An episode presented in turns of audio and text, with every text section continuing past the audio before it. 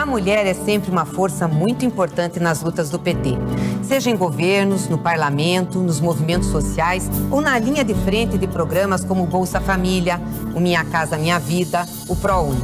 Precisamos que as mulheres participem ainda mais da política. É assim que faremos um Brasil mais justo e acolhedor. Vem com a gente, vamos juntas reconstruir o Brasil.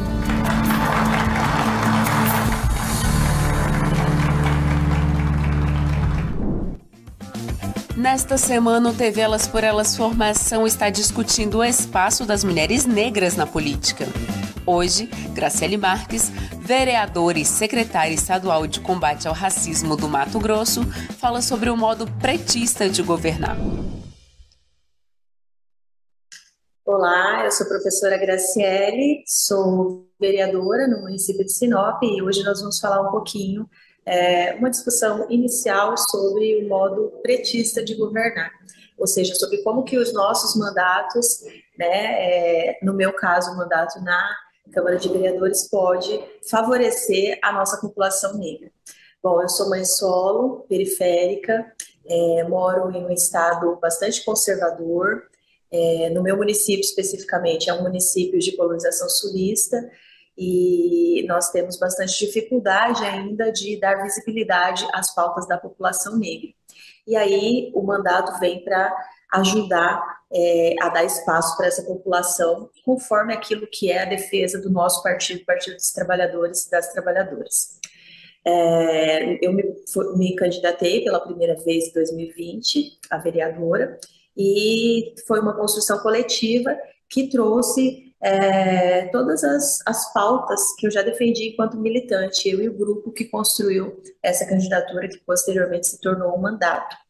É, sempre vivi na, nas periferias do município de Sinop, então eu conheci as mazelas é, do que é ser uma mulher trabalhadora é, nesse município, em especial uma mulher não branca, ou seja, uma mulher parda, que compõe o nosso grupo da população negra. Então, é, o meu fenótipo destoa daquilo que é a colonização sulista do município do qual eu faço parte. E conhecer essas mazelas me fez perceber do quanto nós precisamos avançar né, em políticas públicas, em organização da população negra no município de Sinop e no estado de Mato Grosso. Já temos algumas iniciativas, mas isso precisa avançar. Quando a gente ingressa na Câmara, e eu estou como única mulher e única de esquerda nessa legislatura, a gente percebe a necessidade de, de fazer valer a característica dos mandatos petistas, que é um, um mandato é, mais voltado, vinculado cotidianamente à sua base, que é a nossa militância petista, né? Sejam as mulheres, a comunidade LGBTQIA+, a população negra, os trabalhadores e trabalhadoras, e percebemos que o mandato ele é importante ele precisa levar essas ferramentas institucionais é, até a população, que muitas vezes está alheia a esse processo, alheia, por exemplo, à Câmara de Vereadores, porque é, é construído para nós uma ideia de que esse espaço não é nosso, que os espaços de poder não são nossos, e isso não é verdade. É, nós os mandatos petistas precisam ter uma característica de estar mais próximo da população e de mostrar para essa população que esse espaço é um espaço dela que ela precisa ocupar, aquela que é chamada a casa do povo. É importante na eleição de um mandato como né, os mandatos petistas é trazer as pautas, e aí eu vou falar em especial as pautas da população negra, e falando especificamente do município de colonização surista, né, que tem precisa avançar muito em relação à militância da população negra, é, levar é, para esse espaço as nossas pautas. Então, como que a gente faz isso? Né? Hoje o vereador e a vereadora ele tem é, algumas ferramentas que são as indicações, que são os requerimentos, que são os projetos de lei, que é a defesa é, é contrária a projetos que são excludentes para a maior parte da população, que é a população negra, né, Mato Grosso e município de Sinop tem mais de 50% é, da sua população como população negra e que precisa estar no orçamento público, precisa estar nas ações do legislativo, nas ações do executivo. Então, percebam que esse espaço é um espaço que nós precisamos é, levar as nossas pautas de fato e defender essas pautas e fazer com que elas tenham visibilidade. É, né, ao contrário, por exemplo, lá no meu caso, ao contrário das outras 14 candidaturas, dos outros 14 mandatos. Quando a gente tem a possibilidade de fazer a indicação, é, é um dos exemplos dos instrumentos de trabalho do vereador, como que o, o nosso mandato observa? Bom, onde que, que mais nós temos majoritariamente a população negra é, com necessidades, necessidade de uma praça pública, de um espaço de lazer, de um investimento maior no posto de saúde, uh, de melhorar a qualidade da educação, para alcançar a nossa população, os nossos meninos e meninas negras que estão na periferia e que às vezes não têm a estrutura necessária para esse para sua formação. Então as nossas indicações estão voltadas para aquilo. Políticas públicas que não estejam alcançando a população negra, seja na saúde, na educação, é, ações do executivo que não estejam alcançando. Então, nós fazemos requerimento para perguntar como tem sido o atendimento dessa população, para que a gente possa daí pensar em políticas públicas que possa melhorar o atendimento à população negra. É, os projetos de lei, é, nós, por exemplo, Sinop, nós não temos o Estatuto da Igualdade Racial. Eu acho que é a realidade de muito, muitos municípios, é, das nossas companheiras, companheiros que possam estar assistindo essa aula. Nós precisamos, são coisas que nós precisamos criar. Então, qual que é a ferramenta e o nosso e o mandato petista? Ele tem um diferencial que é: eu não crio uma coisa da minha cabeça. Né, eu, eu, construo isso com uma base.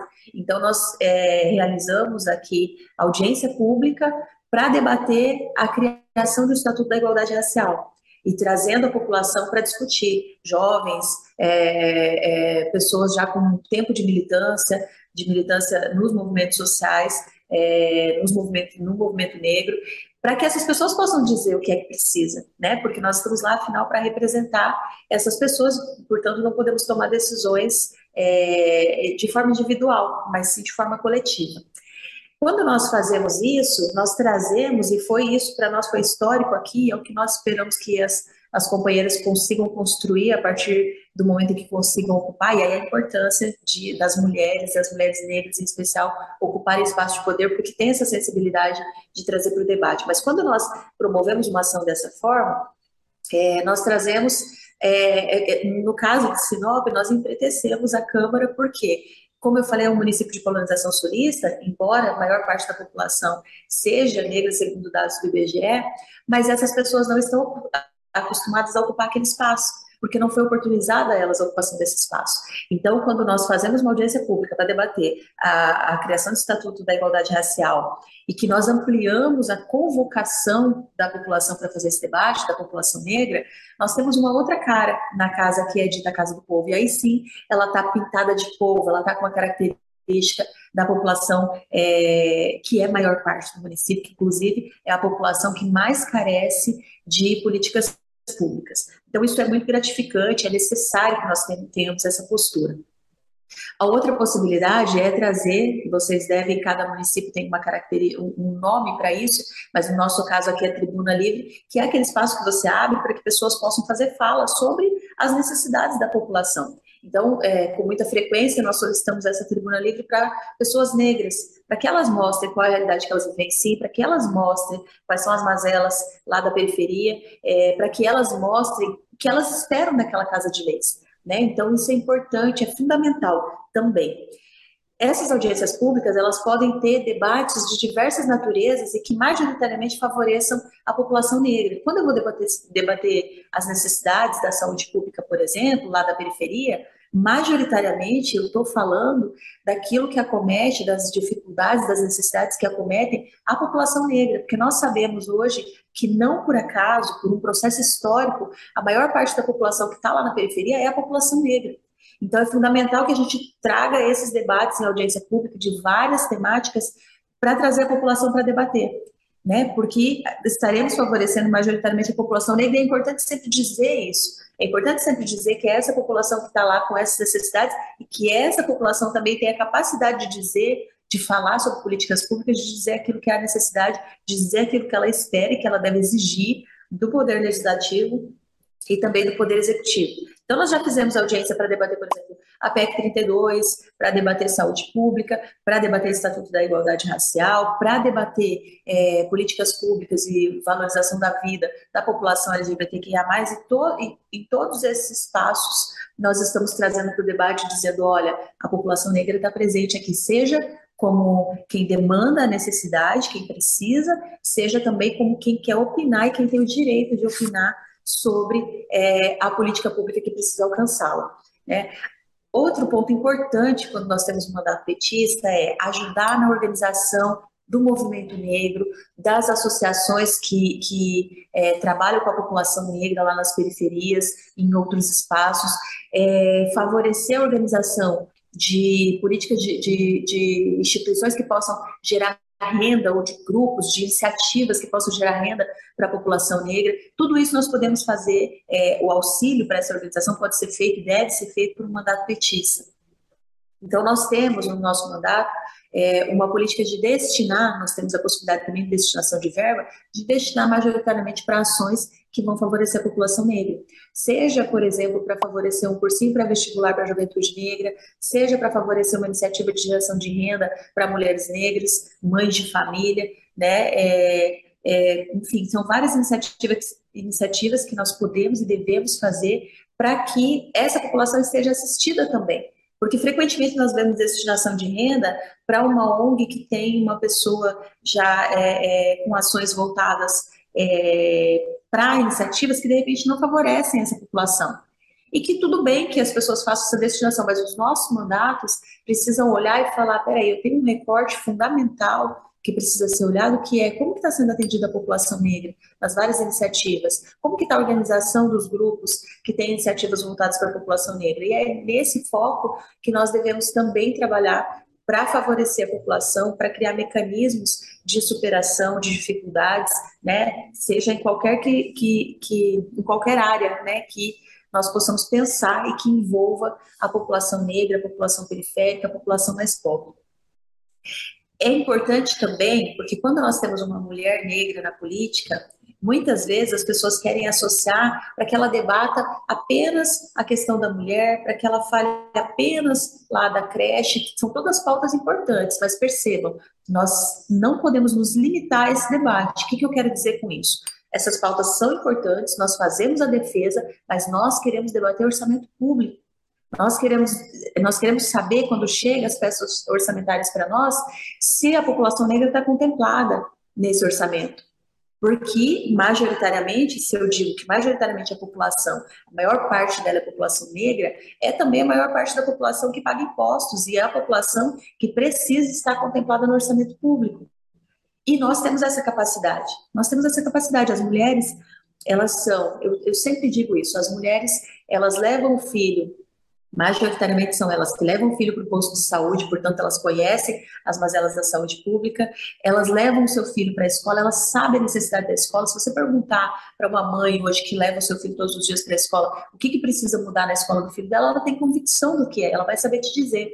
São elas que conhecem as mazelas, por exemplo, a ausência de praça pública, de espaço de lazer para os seus filhos, e elas também trabalham com um orçamento dificílimo de trabalhar que é ser chefe de família com pouco recurso e dar conta de atender os seus, né, os seus filhos, a sua família e é, em relação à saúde, educação, a todas as necessidades.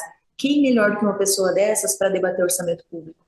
Quem melhor do que uma pessoa dessas para quem melhor do que a mulher negra para olhar para o orçamento público e dizer tem uma parte aqui que não está sendo contemplada, precisa ser contemplado e nós exigimos que seja e nós vamos levantar esse debate. Nem sempre nesse, nesse debate Primeiro que causa estranheza, né? As pessoas não esperam que uma mulher vá discutir orçamento público de uma forma geral. Elas não esperam isso. Aliás, se nós seguíssemos né, aquilo que está culturalmente colocado, a mulher não sairia nem do âmbito ali do lar, que é louvável também, mas a mulher tem o direito de pleitear uma carreira, de pleitear um espaço é, político, uma atuação política, porque ela tem competência e qualificação suficiente para isso. E aí isso é independente da formação acadêmica.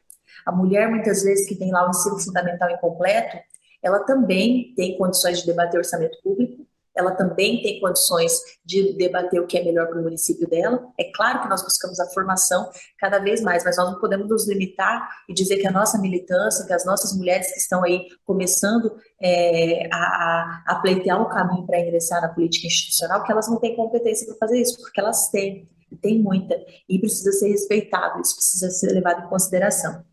E aí, falando especificamente do Poder Legislativo, é importante que ele faça esse contraponto, que as nossas mulheres negras, que a nossa, é, é, que os nossos mandatos petistas façam a cobrança de que, olha, eu não vou apenas olhar para o que o executivo está fazendo, eu vou cobrar que o orçamento público esteja contemplando a população negra, eu vou cobrar que ele esteja contemplando a população mais pobre, eu vou sugerir onde eu penso que tem que acontecer as alterações, Tudo isso são coisas que, às vezes, quando nós olhamos de fora, parece uma tarefa muito difícil, né, muito distante da nossa realidade, mas que tem que ser feito por nós, tem que ser feito por nós, e nós temos que nos amparar nas nossas companheiras e companheiros de militância para nos formarmos cada vez mais, para ingressar assim, no mundo da política, para participar de formações como essa, debater com as nossas companheiras qual é a maneira, qual é o caminho que nós vamos encontrar para ingressar na política institucional também, para que nós possamos debater o que é melhor para a nossa população negra, para a nossa população mais pobre, para a população LGBTQIA+,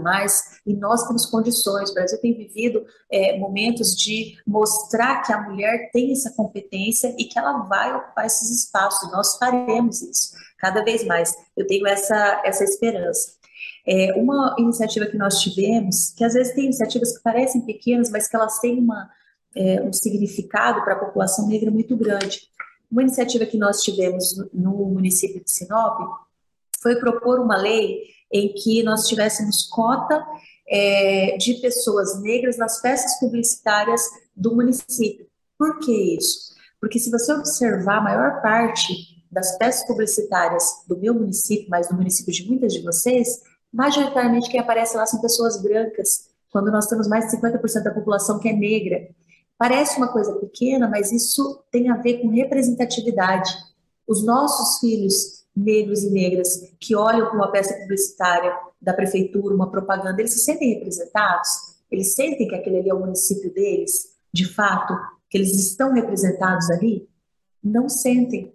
E são iniciativas pequenas, às vezes, e que a gente precisa emplacar para dizer: olha, nós estamos aqui em todos os espaços. A população negra tem que aparecer Assim como ela aparece na contribuição, pagando seus impostos, ela tem que aparecer sendo contemplada por eles, ela tem que aparecer nos diversos espaços que ela escolheu ocupar, seja na construção de uma carreira, seja na militância, no movimento sindical, nos espaços institucionais de poder, né, nas câmaras de vereadores, nas prefeituras, nas secretarias. E isso precisa ser mostrado também. Então, são iniciativas que nós podemos, a partir dos mandatos petistas, dos mandatos de mulheres negras, é, de mulheres, é, evidenciar, colocar, pautar, insistir, brigar por isso, né, lutar por isso.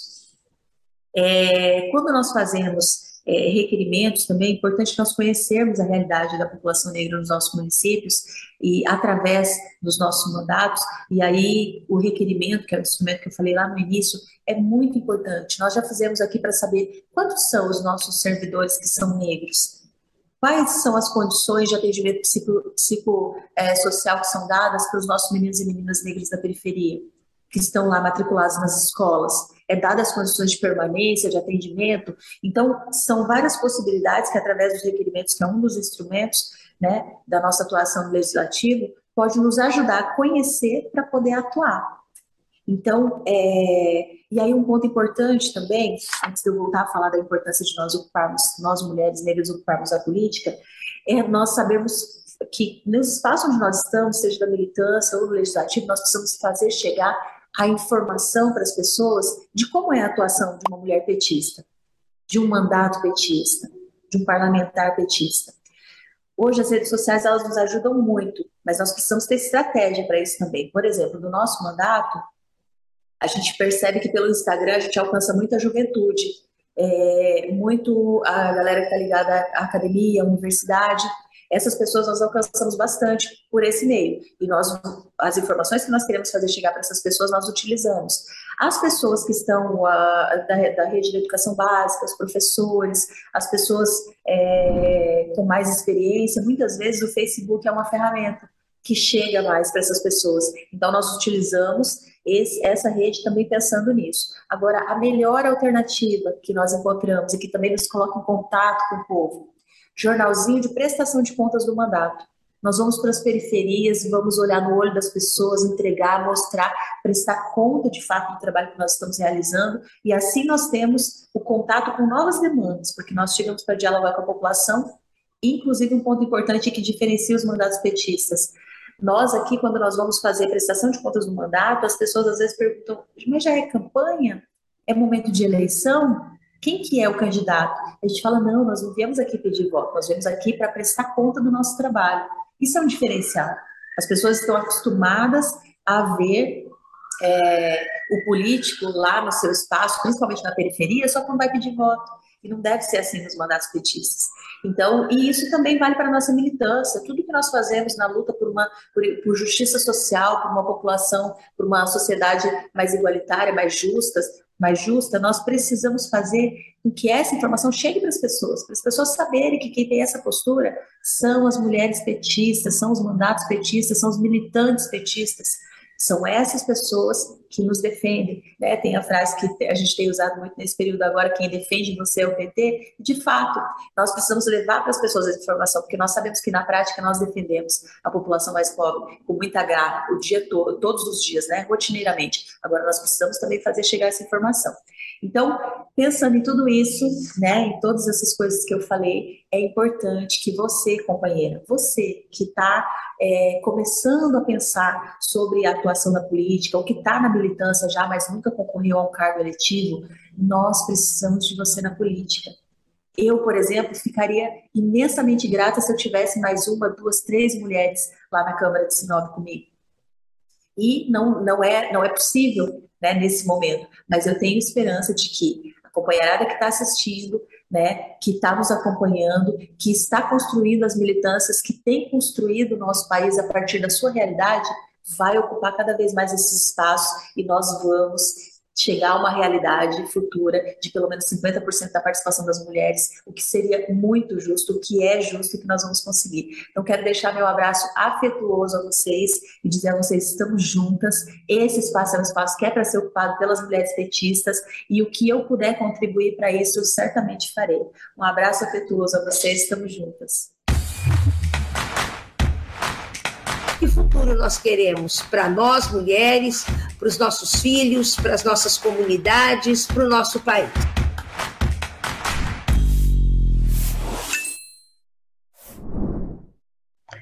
Meu nome é Dulce Maria Pereira, eu sou professora da Universidade Federal de Ouro Preto, onde coordeno um laboratório de educação ambiental e pesquisas, ah, trabalhando especificamente neste momento com pós-desastre e pós é, desastres tecnológicos e os, a contaminação dos territórios, as perdas ecossistêmicas, é, considerando é, esse trabalho subsídio para reparação às pessoas atingidas. É, eu vou falar do feminismo na América Latina, é, eu diria que é falar de um ponto de vista de quem tem participado dessa história e, ao mesmo ter participado de um lugar específico, como nós dizemos hoje, um lugar específico de atuação e fala, que é como mulher negra, de esquerda, é, que constrói conceitos, trabalha conceitos, uma vez que sou também uma acadêmica. É, eu começo falando um pouco de uma interpretação do feminismo, não é uma interpretação histórica do feminismo, principalmente a partir do olhar da vivência e da história latino-americano. É, sigo para o feminismo como é, opção política e suas várias abordagens. Trato do, do patriarcalismo que estruturou o capitalismo é, ancorado no racismo. É um pouco da, da relação do feminismo do norte com o feminismo do sul, a relação do feminismo e o feminismo nos partidos, e, finalmente, sobre é, rule of law, Estado de Direito, retirada de direitos e a forma do sistema de justiça operar, inclusive é, falando um pouco da manipulação é, de conceitos e preconceitos. Bom, primeiro, dizer que é, o, o feminismo organizado, estruturado no mundo, não é?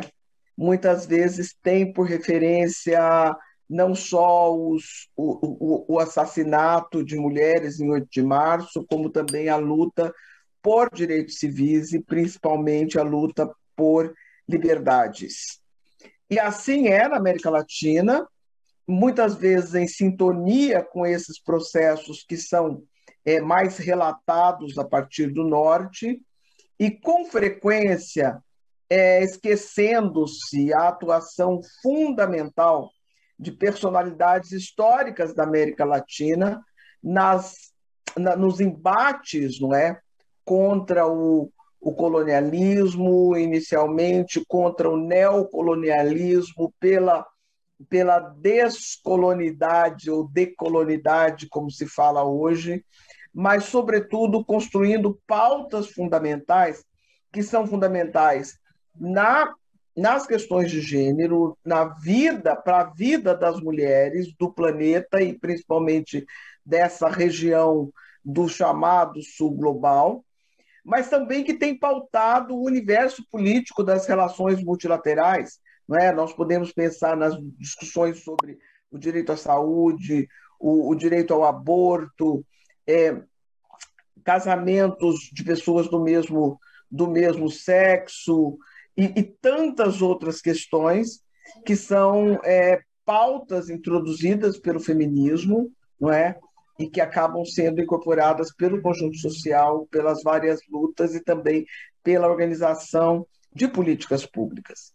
Agora, o, o, o feminismo latino-americano tem especificidades que estão ligadas, digamos que à linha história da trajetória desses povos.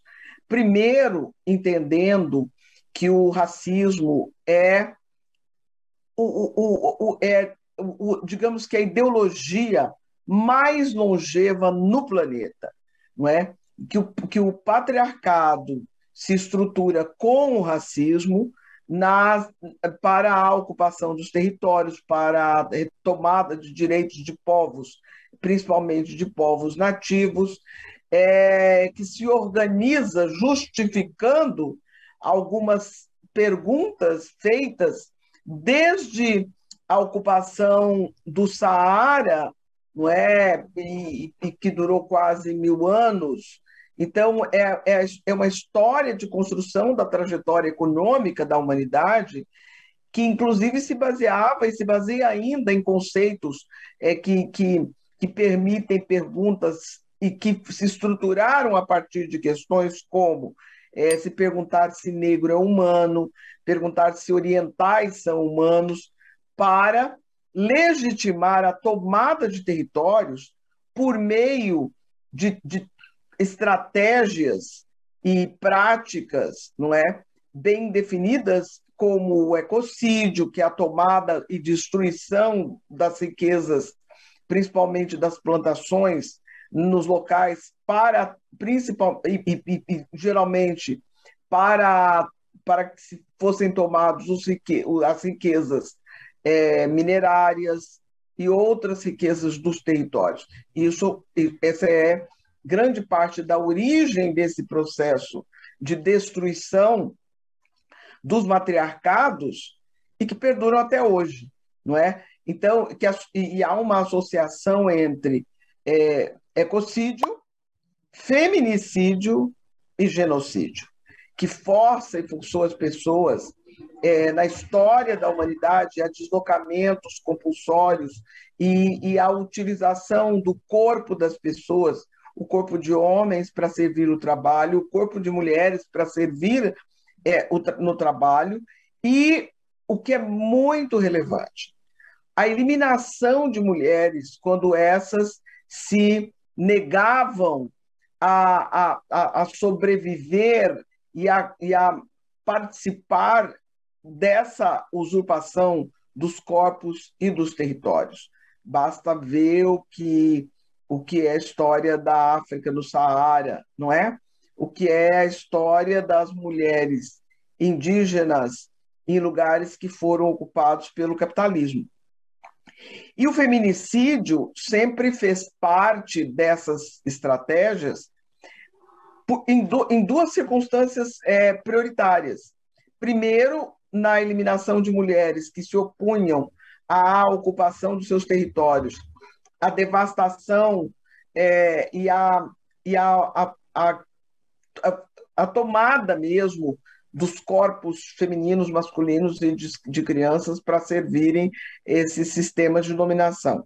E outra forma, a gente conhece isso em, em, em toda a história da humanidade, a eliminação de mulheres mais velhas quando elas não serviam mais, seja para o usufruto de seus corpos sexualmente ou para o, o, o poder sobre seus corpos nos processos de trabalho. Então, nós estamos falando da própria organização e estruturação dos estados, das relações de poder e da subalternização forçada das mulheres nos diversos conjuntos sociais. E aí não dá para esquecer, não é? Não dá para a gente não não uh, considerar que a América Latina foi dessa forma construída. E principalmente a negação de direitos às populações é, indígenas, não é, as populações originárias dos territórios. E depois daquelas populações que sempre foram nessa história, que acabaram por ser nessa história de colonização majoritárias, que são as populações negras, os grupos humanos negros que foram escravizados. Por hoje é isso. Amanhã receberemos Ivonete Carvalho para falar sobre desenvolvimento social e econômico. Não perca! Todas as aulas estão disponíveis na playlist TV Elas por Elas Formação, no canal da TV PT no YouTube ou em formato de podcast no Spotify.